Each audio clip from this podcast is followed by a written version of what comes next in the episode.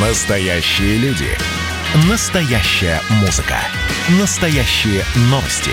Радио «Комсомольская правда». Радио про настоящее.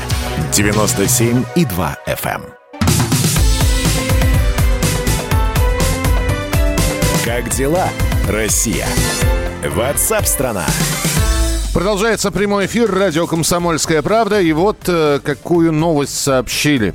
Власти Китая объявили о пол- полной победе над крайней нищетой. За последние 8 лет почти 100 миллионов человек смогли подняться над чертой бедности. Об этом заявил председатель Китайской Народной Республики Си Цзиньпинь. С такими успехами Китай создал еще одно чудо, которое останется в истории, заявил он.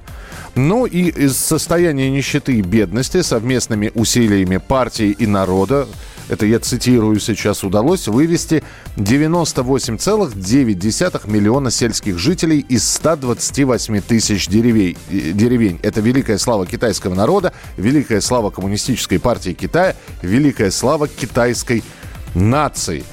Бурные продолжительные аплодисменты, переходящие в овации. А с нами на прямой связи Игорь Николаев, директор Института стратегического анализа компании «Финансовые и бухгалтерские консультанты». Игорь Алексеевич, приветствую, здравствуйте. Здравствуйте. А не стоит ли слова уважаемого Си Цзиньпиня поделить на два, а то и на десять? Да нет, не стоит. То есть действительно бед- бедность побеждена? Ну, смотрите, мы можем, конечно, там поспорить о том, какие критерии бедности, и а, можем сказать, что нет. Ну, на самом деле, если наложить там критерии, которые применяются в развитых странах, то бедных еще будет много. А, то есть, э, можем, конечно, так спорить, но э, то, что, э, безусловно, они решили большую задачу, Э, э, Это так. И вот здесь вот э, не надо делить.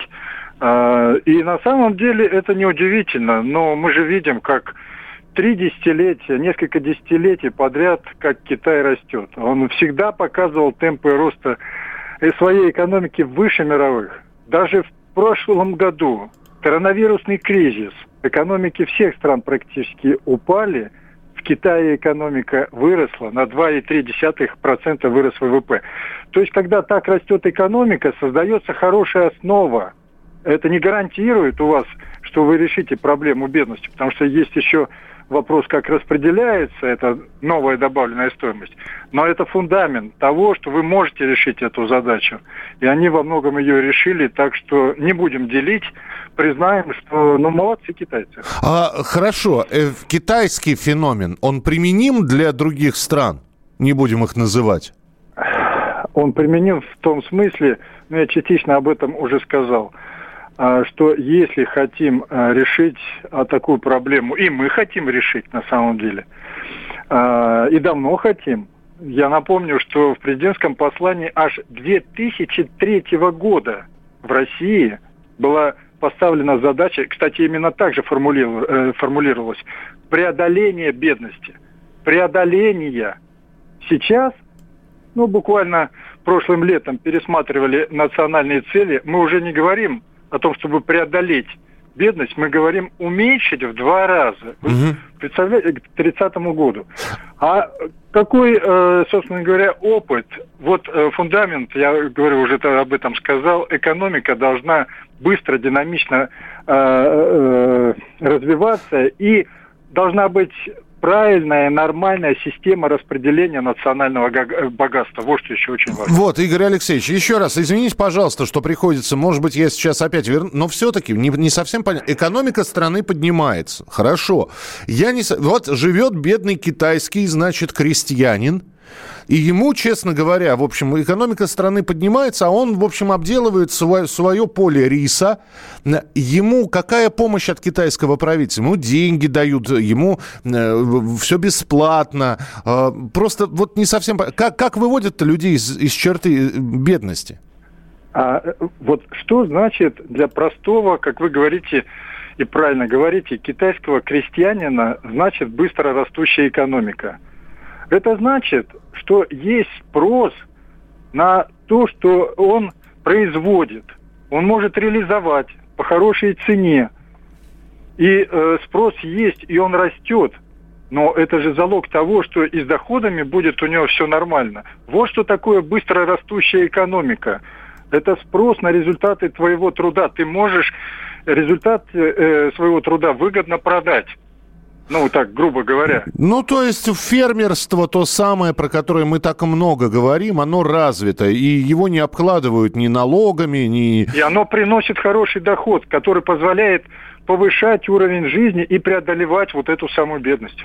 Принято. Спасибо большое. С нами был на прямой связи Игорь Николаев, директор Института стратегического анализа компании «Финансовые и бухгалтерские консультанты».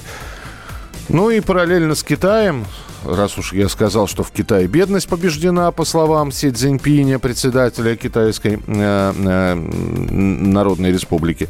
А в конце января Росстат сообщил, что по итогам 9 месяцев 2020 года численность россиян, живущих за чертой бедности, на доходы ниже прожиточного минимума, достигла почти 20 миллионов человек. 19 миллионов 600 тысяч. По сравнению с аналогичным периодом прошлого года это на 400 тысяч больше. Реальные доходы россиян падают восьмой год подряд. Ну и, а, то есть, можно посчитать, с 14, 13 с 14 года. 8 9 6 7 200 ровно 9702. Китайцы вкалывают так, как нам не снилось. Вот и чудо. Лучше быть нищим в стране, где открыты храмы, чем богачом там, где церковь под запретом, а у власти коммунисты. Дмитрий Москва. Дмитрий, не могу поспорить и сказать что-то в качестве примера. Просто я не знаю, насколько действительно церковь запрещена в Китае. Насколько я знаю, там запрета нет, это не приветствуется. Но вроде как храмы там работают. Хотя, да, строй там, ну, не коммунистический, будем говорить социалистический. Воровать надо меньше. Александр, а вот здесь, да, можно подписываться под э, вашими, каждым из ваших трех слов, которые вы написали. Воровать надо меньше. Значит, я самый первый вакцинировался, поэтому меня спрашивают. Поехали, напились и давай, значит, все. Нет больше СССР, мы создали Содружество независимых государств. И скорее хозяину, Бушу, старшему президенту США звонить. Назначьте везде русских, и многонациональные регионы были бы довольны. И дайте больше прав регионам и больше прав предприятий. Итоги с Жириновским. Каждую пятницу на радио «Комсомольская правда». Владимир Вольфович клеймит злодеев – с оптимизмом смотрит в будущее и общается со слушателями. 9 часов вечера по московскому времени. Я все могу сделать. Запросто наведу порядок.